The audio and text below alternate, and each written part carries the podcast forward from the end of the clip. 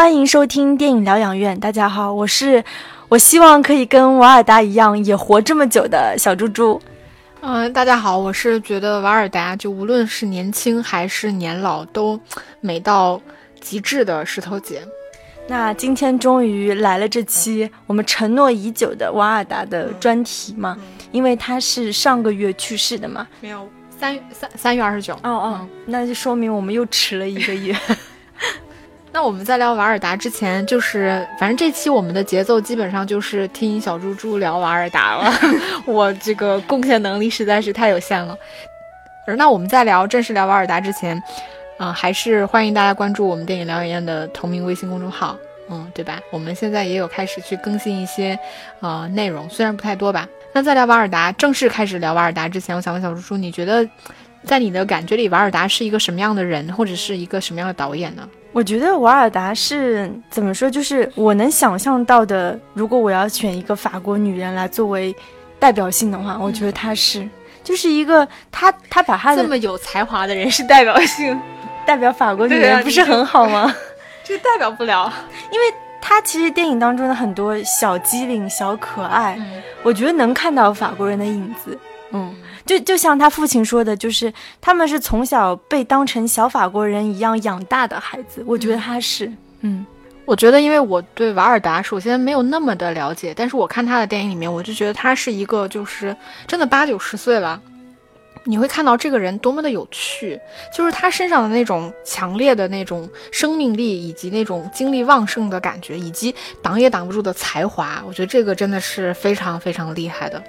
那我们这期就是因为小猪猪承担着重担嘛。那我们这期其实会从四个方面去聊一下瓦尔达。第一个部分的话，其实我们会简单的梳理一下瓦尔达他的作品跟他的这个人生的履历。第二部分的话，其实我们会去嗯简单的讲一下，就是法国新浪潮的几个人物。就是毕竟瓦尔达这个跟新浪潮之间这个关系是非常紧密的。呃，第三部分的话，我们会去聊一下各自最喜欢的瓦尔达的一部电影，那也当做给大家去做一个参考。然后最后的话。其实我们会聊聊瓦尔达自己他的电影风格，以及他对于女性方面的一个表达。嗯，那我们就先从就是瓦尔达他整个人生履历和作品生涯开始吧。因为其实瓦尔达呢，他是出生于比利时的，一九二八年，然后他母亲是法国人，他父亲是希腊人，但是。呃，他父亲是希腊人这一点呢，据说他父亲从来不对他们这样讲，甚至是有刻意回避的。所以他们几个兄弟姐妹呢，是完全按照就是小法国人的模式养大的。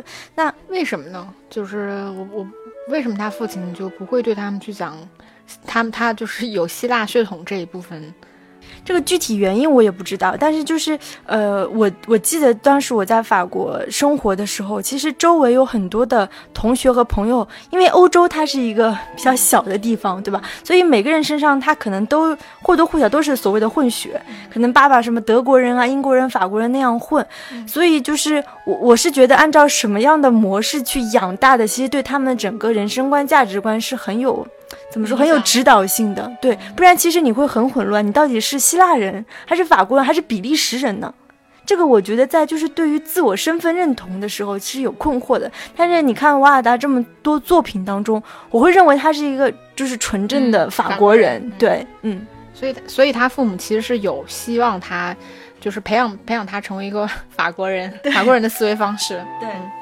那瓦尔达家里其实是有五个小孩嘛，他是排名第三。那一九四零年的时候，因为全家人为躲避战乱，他们就回到了就是他母亲的故乡，是在呃法国南部的普罗旺斯的一个小城叫赛特。那这个赛特确实是瓦尔达电影事业的一个起点吧，因为我们知道他最早的那部片子一九五六年的《短脚情事》，然后。还有后来我们现在比较熟悉的就是那个阿涅斯的海滩，其实都在赛特拍的。嗯，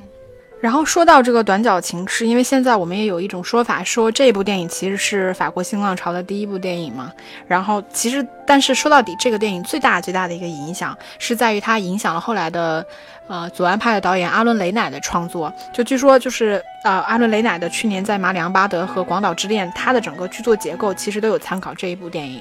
对的，其实雷乃也是《短脚情事》的呃剪辑师，嗯嗯。然后，呃，其实中学毕业以后呢，阿涅斯就来到了巴黎深造。他在国立美术学院是学过摄影的，后来又念过艺术史。那他等到他踏上社会以后呢，他从事的首先就是摄影工作。他差不多靠拍照养活自己，做了将近十年的时间。那我们回顾瓦尔达的一生，会发现其实摄影对他的影响是非常深的。我们刚刚说过那个短脚情事嘛，他在拍的时候，其实他完全没有受过电影的训练，所以就是他会把自己所有想要拍的东西全用照片拍一遍。那照片就成为了电影镜头的原型，基本上就是摄影师要摆在什么位置，然后距离被拍摄物有多远，用什么样的镜头，怎么布光，瓦尔达全部是靠他拍照片的经验来的。嗯，我觉得这个确实是一个非常作者导演的做法了，就是这种去拍摄，就是我要把所有我想拍的东西用用那个。呃，静态的摄影先拍一遍这种，嗯，但是你前面提到说他也学艺术史嘛，我觉得他在他从他的电影里面也看到他他的艺术造诣确实非常高，包括他后面拍片的很多这种灵感，其实都是从艺术作品里面来的灵感，嗯，对的，就是包括他后面除了电影啊摄影，他其实也有很多尝试这种什么装置艺术啊，包括他自己也画画，其实可以看得出就是不同的这种，呃，怎么说艺术介质，他都能玩的特别溜吧，嗯。就一二年的时候，瓦尔达还就是他当时还在中国举办了一场阿涅斯·瓦尔达摄影电影装置艺术回顾展。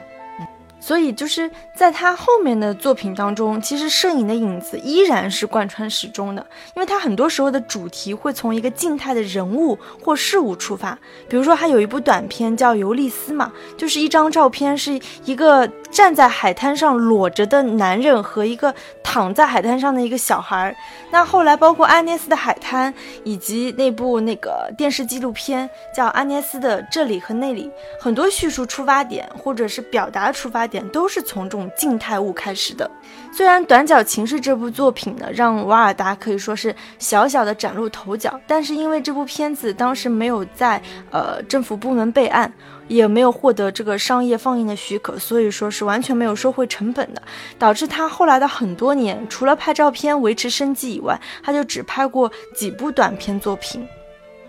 我们知道，在在法国拍片，其实找投资一直是一个很。就很很困难的事情吧。说到新浪潮，就是其实一九六零年的时候，戈达尔不是拍了一部《精疲力竭》嘛？当时票房是非常好的，而且这部片子的成本也很低。那制片公司就很开心，他就问戈达尔说：“哎，你有没有跟你一样，就是又会拍片，然后又很便宜的年轻人？”于是戈达尔就推荐了德米。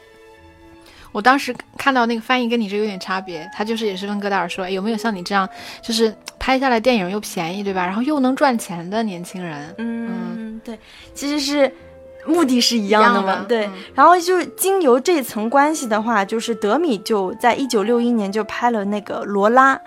然后呢，效果也是同样，就是又叫好又叫座吧。于是就是制片公司同样也是让那个德米在在推荐跟他一样的人，于是他就推荐了瓦尔达，因为当时他们俩还没有结婚，还还是男女朋友嘛。然后瓦尔达就在一九六二年就拍摄了那部五至七十的克莱奥，可以说是他，呃最有名也最具有代表性的新浪潮时期的电影，嗯。所以就是新浪潮，某种程度上，按照瓦尔达自己的说法，就是，其实新浪潮就是找一帮就是又便宜又会拍片的人，然后恰好在那一时期推出了就是虽然说风格迥异，但质量都极其高的电影。因为其实瓦尔达他跟其他的新浪潮期间的导演有一点差别的地方在于，像我们说，就是纪录片其实是他非常重要的一个部分，就是他。剧情片也拍，然后纪录片也拍，所以从他的身上，我觉得很明显的看到他其实是有受到就是五十年代纪录片思潮的那个真实电影的影响嘛。主要就是表现就是社会生活当中的一些普通人，就是记录他们生活和一些真实的社会现象。然后电影的制作手法呢，基本上也都是采用这种采访报道式的形式。这个在瓦尔达的电影里面其实非常明显，包括手持摄影机和设备，然后在街道上进行这种实景的拍摄。但它最大的特点当然就是写实的风格。我觉得还有一点就是在瓦尔达的身上，就是他受到真实电影影响的，嗯。最明显的一个特点就是他的电影其实虽然说很多时候是纪录片，但是你很难去界定他的纪录片里面这种真实跟这种虚假之间的这个界限。我觉得他的创作中间总有这么一个比较模糊的地带吧。然后因为很多其他的导演，他们其实大多数是拍的都是剧情片嘛，所以可能他们会用到，比如说会受到这个意大利新现实主义的影响，然后也可能会受到真实电影的影响，就是这种拍摄手法上。的差别，但其实因为他们本身还是在拍剧情片，所以这种真实性跟这种虚假性，我觉得这条界模糊的地带可能在他们的电影里面没有那么的明显，嗯，但是在法尔瓦尔达电影里面其实就非常非常明显了。那接着就是再讲一点。瓦尔达的感情上的八卦吧。其实瓦尔达是在一九五八年就生下了他第一个呃大女儿，就是叫罗莎莉瓦尔达。那看得出是跟着瓦尔达姓的，是因为他在这之前谈了一场姐弟恋，和一个法国戏剧演员叫安托万布尔塞耶。结果他俩生完女儿之后就分手了。那在关于这个，其实瓦尔达在他的纪录片当中也有提到，但是他并没有什么避讳。嗯，他刚刚分手之后，他就在那个图尔短片电影节上结识了同样也是导演的雅克德米。他们俩在恋爱一年之后就开始共同生活，然后是六二年结婚的，一直到德米一九九零年去世。那他们俩有个儿子叫马修德米。那其实一直到二零零八年，就是瓦尔达才正式对外披露说，其实德米去世的真实原因是艾滋病。也有人说德米其实是有同性恋倾向的。我当时也是看那个《阿涅斯的海滩》里面，他有提到，就是说德米是因为艾滋病去世的嘛。当时其实我是有一点点困惑的，嗯，因为他也并没有去去解释说雅各德米到底是因为什么事情，对，就是呃患上了艾滋病这样的，嗯。其实同性恋的倾向，这个，嗯，我觉得可能是应该更多的可能会是双性恋的这种倾向吧。对，其实我们知道，就包括瓦尔达，他在一九六九年其实拍摄了一部。同样也算是非常出色的新浪潮时期的电影吧，叫《幸福》。它这里面有讽刺，就是男人的虚伪和劣根性，对吧？那部电影用一种很唯美的方式拍摄了一家四口的幸福生活。结果后来那个男人有外遇了，而且跟妻子还坦白了，嗯，对吧？最后妻子是死了嘛？自杀了。对，自杀。那情人就上位，然后又回归到一种一家四口的幸福生活，就是这种看似对。爱情和婚姻很很荒诞的探讨，就是我我我当时也会在想，是不是瓦尔达跟德米的婚姻出什么问题？嗯，就是拍了这个，就是你你你是因为有知道什么，就是有可能是说这个电影跟他们真实的生活是有结合的吗？没有，完完全是我的臆测。为啥？就是因为当时其实新浪潮时期的导演都很喜欢拍这种三人行。那我们知道，像那个呃。《朱尔与吉姆》对吧？特吕弗的，然后戈达尔也拍过一部，具体名字我忘了。然后像那个侯麦的话，是拍过《午后之爱》。其实他们都或多或少有探讨过这些。我觉得好像就是一个时尚，就是那时候你你没有情人，你可能就跟不上这个时尚吧。嗯。然后其实瓦尔达的这一双儿女，就是呃马修德米和那个罗罗萨利瓦尔达，他们最后也算是进了电影圈吧。你像那个他的女儿，最后还是那个脸庞村庄的制片人，然后他的儿子也是在多部瓦尔达的电影，像一个唱一个不唱、强的呢喃，还有功夫大师当中都有出镜。就是呃，不管怎么样，就是他跟瓦尔达跟德米的这个感情生活具体如何，我们肯定是不得而知了。但是可以从瓦尔达就是拍摄的三部纪念雅克德米的纪录片当中，就能看出他一定是超爱德米的。嗯，呃，洛城少女的洛城少女二十五岁，然后雅克德米的世界，南特的雅克德米这三部，其实。应该说，电影圈里面也几乎再没有像是他们这样，就说，呃，一对夫妻都是导演，然后其中一个为了纪念另外一个，呃，先逝的人，然后拍摄很多部关于他的电影，就是以这种方式去纪念的。我觉得应该还是非常少。包括看他自己的后来的纪录片，就是，嗯，瓦尔达。哪怕就是在德米去世了将近二十年，对十八九年的时间，他再去讲到聊到他们过往的生活的时候，其实还是会热泪盈眶。你你能够感受到他爱这个人，应该是爱的还是非常深的。嗯，不管生活中是否是否真的出现过一些什么样的事情，嗯，感情我觉得应该是真的。的确是这样，就是你可以看出他们虽然有各自就是的电影要拍，但是瓦尔达肯定是经常在德米的片场，就好像是一个很很好奇的记者和旁观者，会记录她眼中的丈夫和她眼中的导演。那我记得在那部呃《洛城少女二十五岁》这个片子当中，就瓦尔达其实多次捕捉到了德米大笑的表情，还有就是现场教女演员怎么去跳这个舞。嗯，你可以看出就是。只有深爱的人才能拍得出那样的镜头。嗯，此处不应该有一个八卦吗？对，其实我们知道那个卡特琳娜·德纳福，就是应该说是当时，我觉得应该是法国可能是最美的女人，真的是美到风华绝代吧。然后她跟雅克德米其实合作了好多部电影，像什么《色宝的雨伞》啊，包括她后期甚至是到美国，她也带着那个卡特琳娜一起去拍。然后。瓦尔达自己也在电影当中说啊，他说啊，卡特琳娜，她她一直都是德米的女神，但是你，但是你感受不到，就是瓦尔达对这个女人有什么醋意，嗯，就是他们之间的这种深厚的感情，可能超越了单纯的爱情吧。因为我说到底啊，我觉得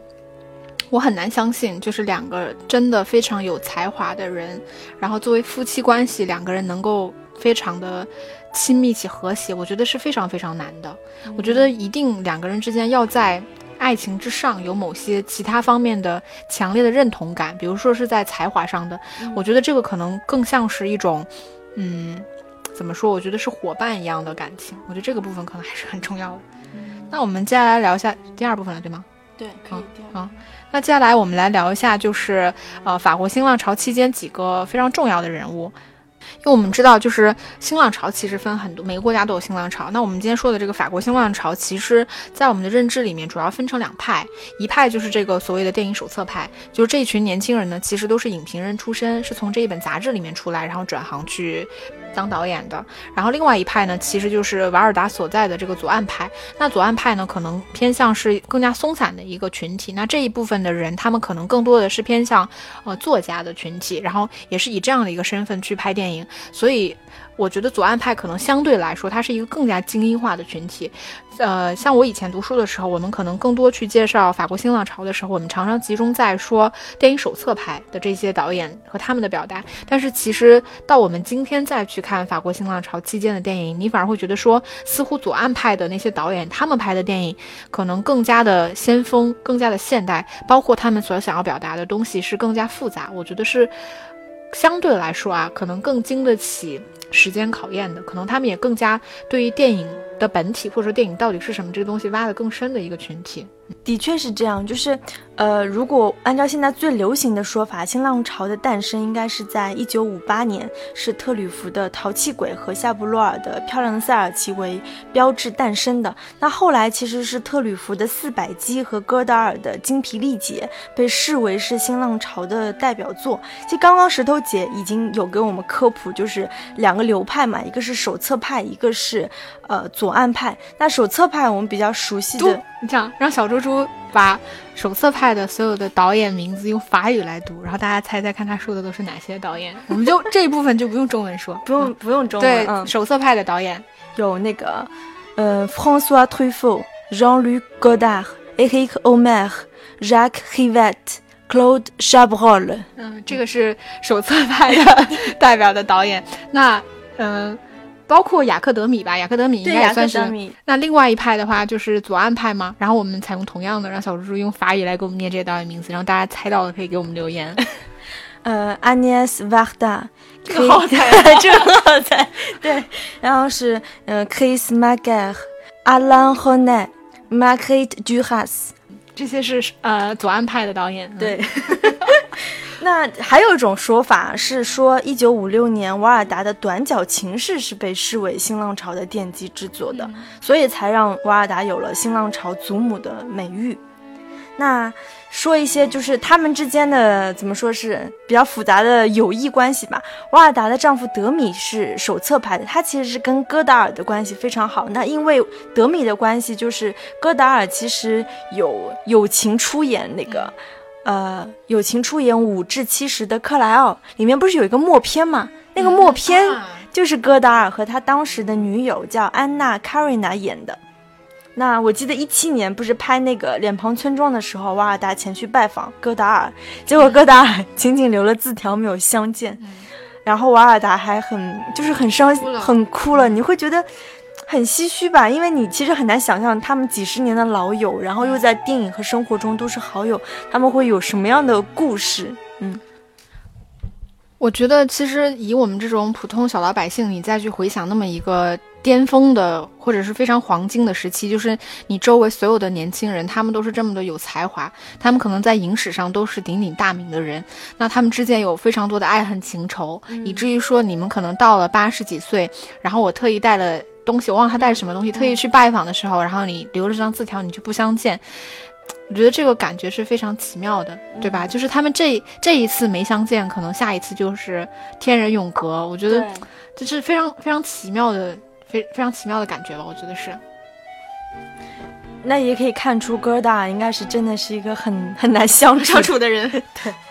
然后，相比于就是手册派之间的这种，后来啊，他们其实是比较不和睦的。我听说有各种就是撕逼，就是关系不好吧。但是左岸派之间的关系其实一直都很好，然后彼此对各自的作品都有所帮助和影响。呃，其中就是瓦尔达、雷乃和马克三个人的关系是非常好的。那一九五三年，马克和雷乃合拍了短片，叫《雕像也会死亡》。五五年。呃，五六年瓦尔达的处女作《短脚情事》的剪辑师，我们刚刚说的就是雷乃嘛。那五六年的时候，马克和瓦尔达其实一起合作了，就是中国那部片子叫《北京的星期天》。六三年，瓦尔达导演的《向古巴人致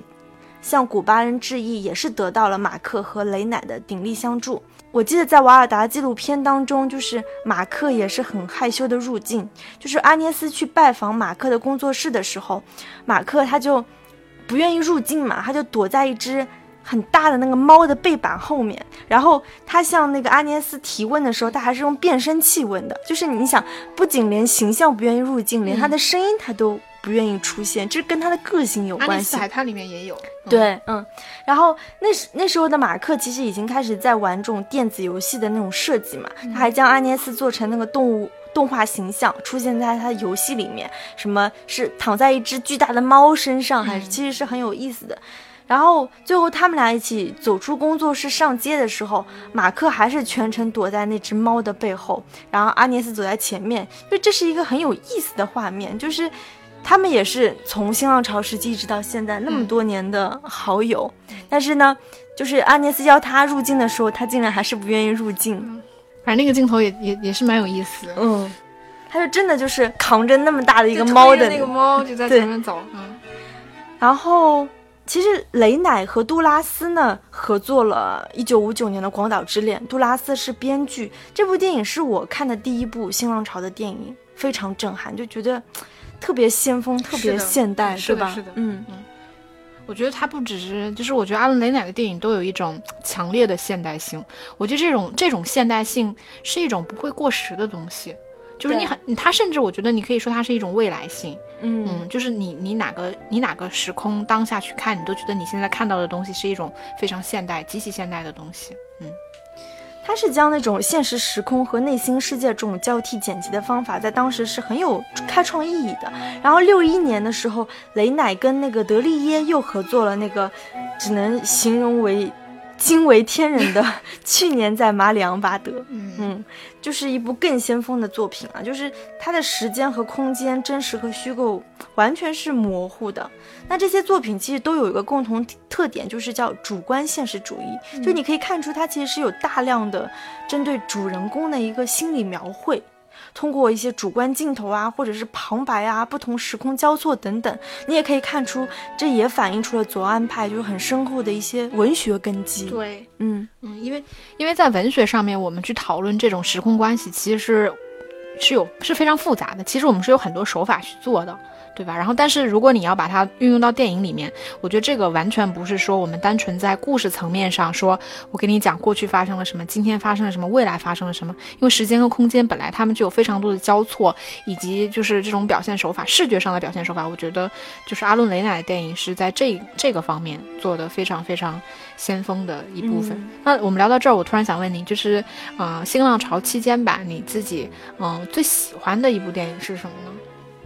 我自己最喜欢的是《朱尔与吉姆》特吕弗的，嗯，但是应该说当时看到最惊为天人的应该是阿伦雷乃的《广岛之恋》。那你呢？我我觉得我很难说最喜欢哪一部，但是我我真的看到就是一看到我觉得哇，就是去年在马里马里昂巴德这个电影实在是太厉害了。嗯，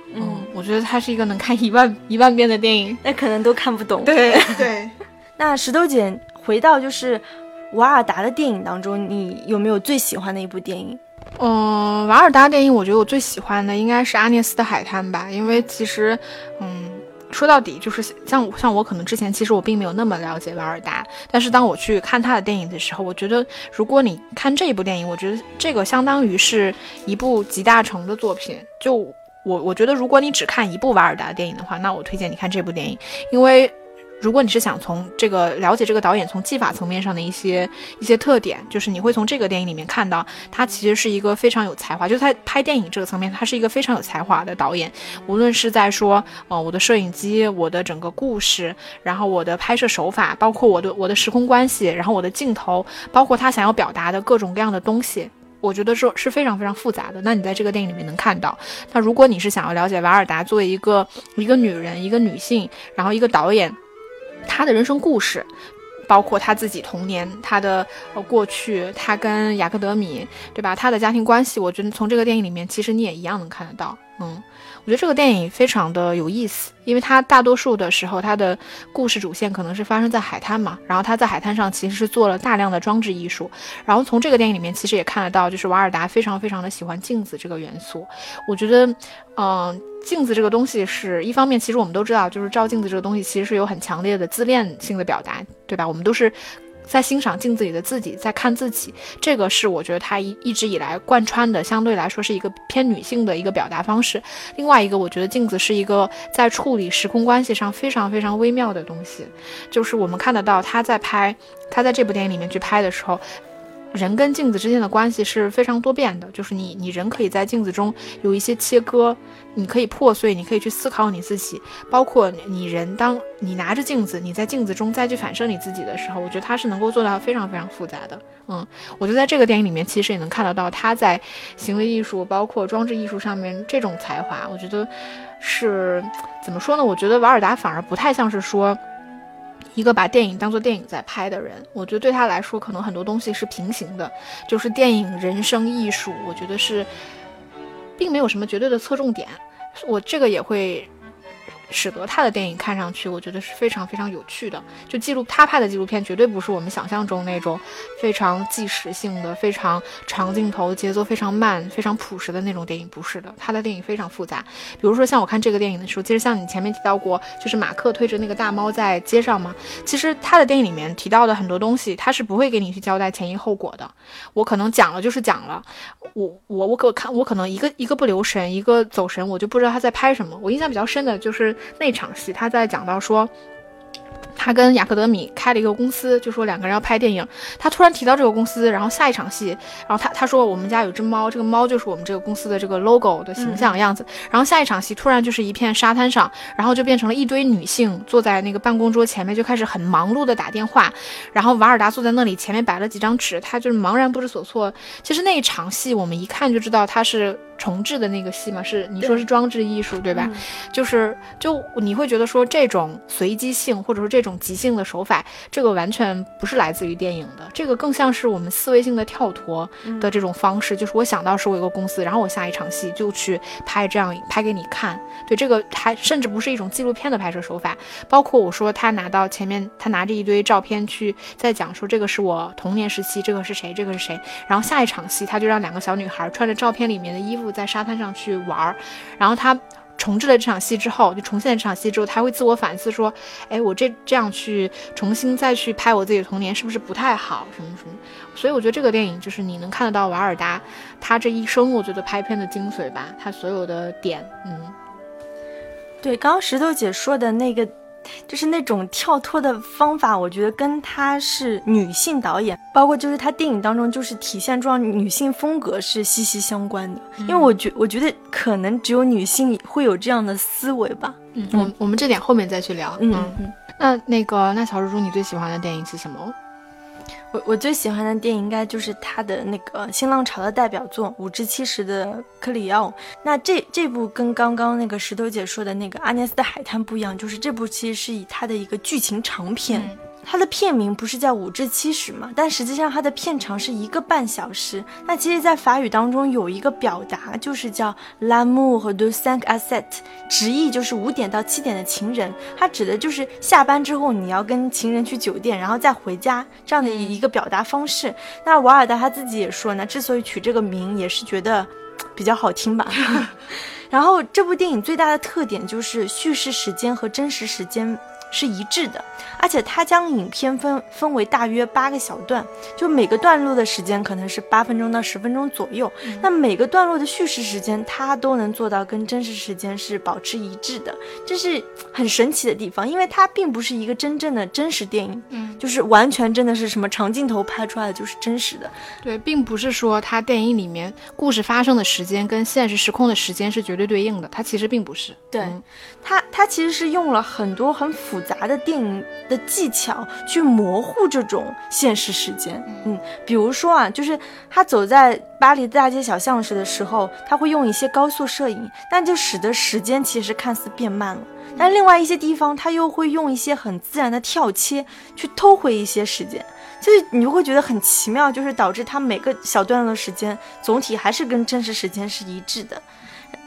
真的，嗯，真的就数过是吧？对我我数过，因为他有的时候字幕会告诉你，比如说现在是八点十啊。六点十五分到六点十八分是三分钟的时间，对。然后那段故事真的就是真的是三分钟，我数过，我就觉得非常非常妙，有实验性。对。然后他把这些电影技巧又能跟主人公作为一个女性啊，特别絮絮叨叨，对吧？又很自恋的一个女性的内心世界巧妙的融合在一起。我觉得就是当时新浪潮算是佳作辈出的时候，这部电影仍然算是一个就是上上乘之作吧。嗯。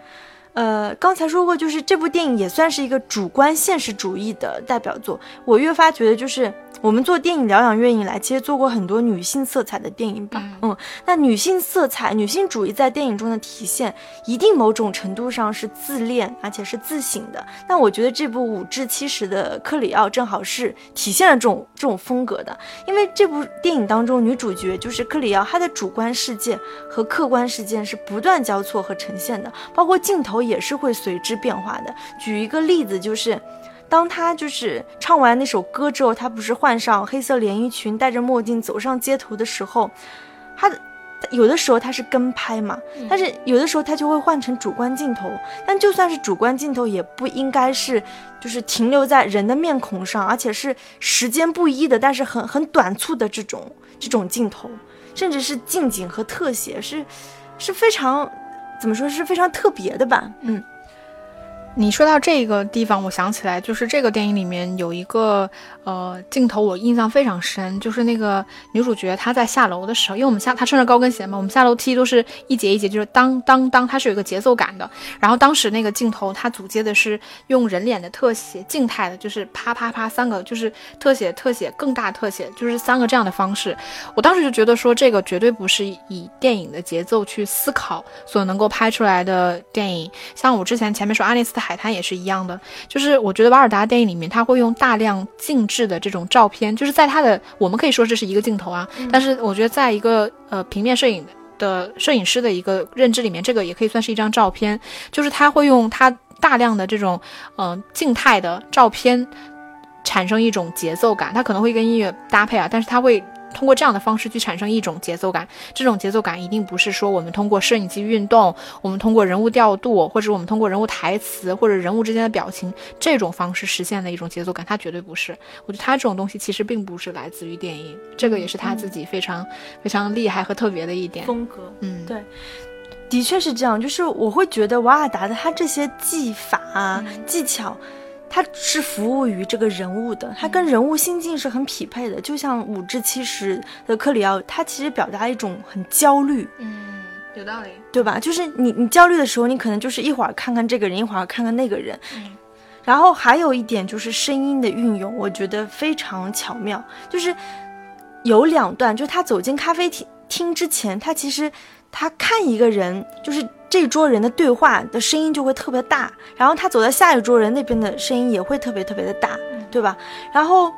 在他就是这个时候，就说明他其实是非常在意别人别人谈论的一个内容，他才会去做放大这种声音的效果。当他走出咖啡厅之后，突然周围人的说话就像静音了一样，这时候摄影机也变成升格升格镜头，然后高跟鞋的声音就会变得特别大。就好像是进入了一种完全自我的状态，我不知道石头姐你会不会有这样的感受？因为有的时候，比如说我走在办公室，或者是我上楼梯的时候，我会觉得我自己的高跟鞋的声音特别大，我会觉得我吃苹果的那个咀嚼的声音特别大。会啊会啊，但其实也许别人根本没有在意到你的这些声音，这是我觉得这是女性就是很自恋的一面。因为你会放大自己身上的嗯。一些东西，这个就是你说的主观现实嘛，对吧？嗯。然后你前面在还是在说到说这个呃五至七十的克里奥他的处理的时间，我觉得。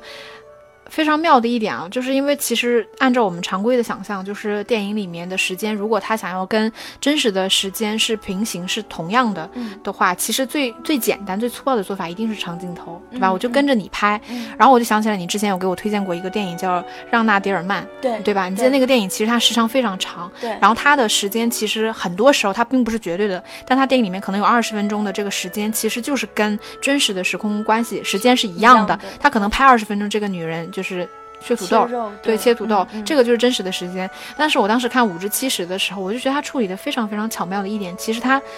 他的跟拍或者是他真实的时间并不是那么的长，嗯，但是我当时其实确实并没有意识到说他最后还用其他的技法把这个时间偷回来，对，这个我觉得好厉害啊，好厉害，好厉害，对。然后，那我们现在就大概的，就是说一下瓦尔达的电影的一些一些风格吧。那就像刚刚说的五至七十的克里奥，包括阿涅斯的海滩，你都可以看出，就是他，他是，就是他的影像风格其实是自觉性非常高的。嗯嗯，他是很很自省的。你看他不断的在在看自己。看他的童年，看他曾经的作品，他作品当中的人，包括克里奥，我觉得一定是瓦尔达自己自身的一种一种投射。嗯，你说不断自省的人，是不是某一种程度上也都是自恋的？对，你你在思考你自己。对对对，是这样子的。然后的话，另外就是不同介质的表现方式吧，因为我们知道，像摄影啊、电影啊、装置艺术、绘画、雕塑，所有的艺术形式，它在瓦尔达这里都是开放的，对吧？这一点我觉得是非常难得，你很少能看到一个导演是能有如此开放的这种对艺术介质的包容。嗯，我觉得我也是在瓦尔达的电影里面第一次感受到的，就是，嗯。怎么说？就是这个跟你自己实地去看一场艺术展的那个心境是不一样的。就是你你能够在他的电影里面看到这种奇思自己的才华，是，就是所谓每个人的这种艺术的。品味跟你的能力是真的有高低上下之分的，嗯，并不是说你有很多非常奇怪的东西，你把它拍出来了，或者是你做出来了，这个东西就是恰到好处的。但是在瓦尔达这里，我我觉得你就能感受到这种浓浓的东西。比如说，他就去拍这种所谓的装置艺术，对吧？包括他去拍这种壁画，他在他很多个电影里面，他都会去运用这些元素，但是他想表达出来的东西是非常非常有深度的，嗯。其实还有一点，我发现相对来说，瓦尔达电影当中的女权啊，因为她很显然肯定是个女性，嗯，女性主义者吧，对的，对的。但是她其实相对来说是比较柔和的，她电影中的表达，我觉得是柔和的，但是坚定且柔和。对，但是你知道她在现实生活中，她在社会运当运动当中，她其实是一个。有点激烈的女权主义者，她真的会上街，然后举那种标识牌，跟大家一起大喊。嗯，我我我我忘了是哪个电影里面，应该也是《阿涅斯特海滩》里面吧。它有一个，就是这一边左边街道上在在进行一个类似像起义，好像就是说一个女人要维护自己的这个生育的。就是怎么说，就堕胎的哈，对对。然后她自己其实那个时候她已经很老，她自己默默的举了一个牌子，就是这样站在非常明显的这样走了过去。对，你能看得到她在于这个方面，她她真实的态度应该是非常激烈的，但是她整体的影像，不论是表达对雅克德米的思念，或者是说这种政治倾向，其实他反而就是是比较柔和且克制的。对，是这样子。嗯。然后除了小猪说到的这一点，那。其实觉得瓦尔达的风格还是看得出来，他在镜头上面，他基本上的一些最常用的做法，比如说他的特写，他基本上都是用来拍人物的。那他的长镜头基本上都是用来渲染气氛的，包括他的跟拍的镜头，这个是出于一种纪录片导演的自觉，他们为了突出这种纪实性。包括你说到的题材，那除了呃这种战争和社会现实的题材，包括自然环境、女性，然后艺术以及人物传记，我觉得这个也看得出来，他还是一个在审美上相对。就是表达上吧，我觉得是一个偏女性的这样一个一个导演，嗯，包括他的特点，我觉得像前面提到的，我觉得他的电影的即兴性是非常强的。但是有的时候我会混淆，我不知道他这种即兴性是那种有预谋的即兴，还是真的即兴。就是你会觉得他在他的电影里面是非常任性的，嗯，我我觉得是有预谋的即兴，嗯，就是比如说举一个例子，就是《阿涅斯的海滩》当中，他不是说。啊，他有一天，他突然接到一个，他的话术是这样，他可能上一场他是在讲另外一个故事，然后他就说啊，今天我突然收到了我比利时的那个房子的那个房东的电话，说他们要搬家了，你要不要来看一下？就是这其实是一个很很刻意的东西，嗯，因为这绝对不可能是那么衔接的那么好的一个故事。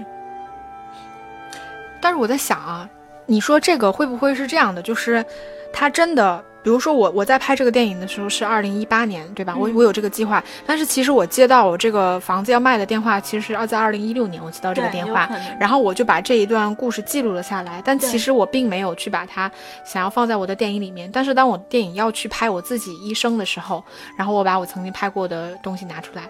对吧？就所以，我我在他电影里面基本上看不到说，当他想要拍什么东西的时候，他拍不了。我觉得他完全没有这种，我觉得这个也是他自己在电影里面表达，他觉得说电影就是他的人生，他一直活在电影里面的这个表达，我觉得是有非常明显的关系，就是因为他无时无刻不在拍，所以当他想要拍他人人生中的任何片段的时候，他都是有素材可拍的，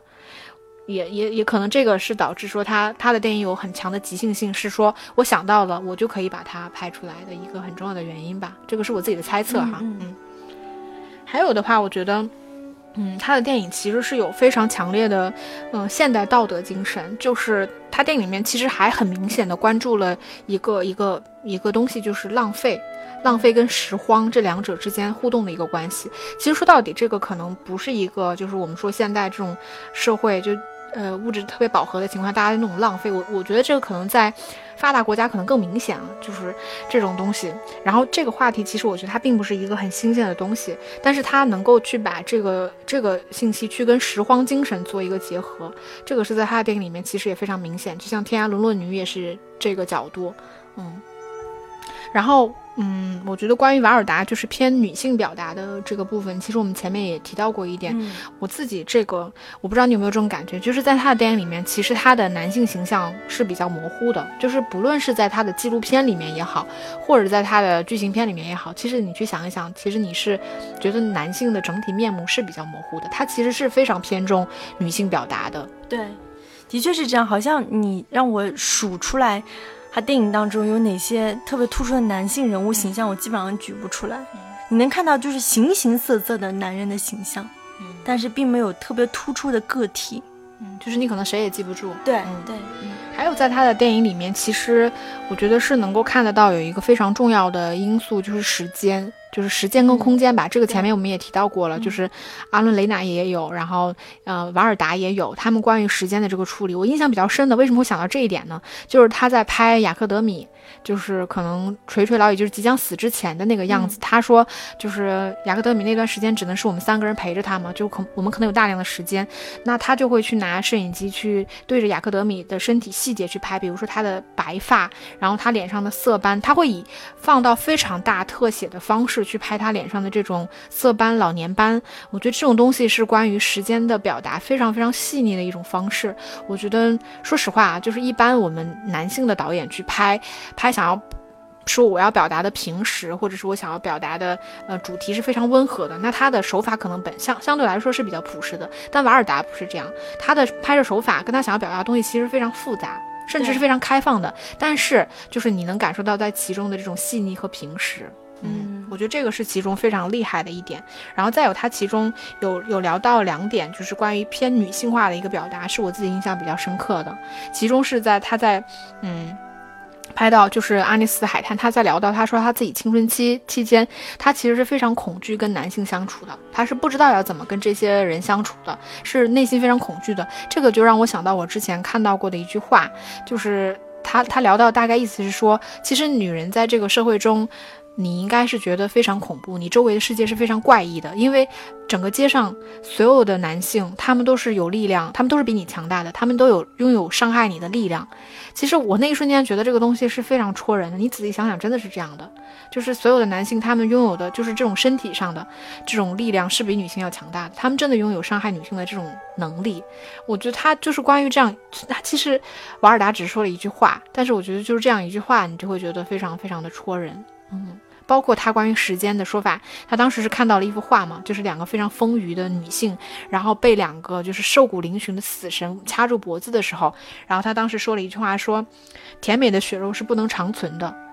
你就会觉得说，这个就是关于一个女性的，就是我们女人可能真的是费尽心思，就是想要保养，想要年轻，想要自己的心态或者是呃外表上都是年轻，但说到底，这种甜美的血肉都是不能长存的。你这一句话，我觉得就是又很唏嘘，但是又很真实，然后又带有一点讽刺性。我觉得这这些东西都是他他表达出来的非常细腻且有深度的一些东西吧。的确是这样，就包括五至七十的克莱奥里面，就是他当他只得知他可能会得类似于癌症的时候，他照了照镜子，他就对自己说：“哦，我起码我现在还很美，我只要美着就就不会死。”大概是这样，就是你可以看出，这是一个很也是很女性化的一个心理。那我当时看的时候很困惑。就是虽然我也是个女人，但我当时就在想说，如果我真的知道我可能要死了之前，我我还会有心情照镜子，然后去自恋吗？我觉得会有。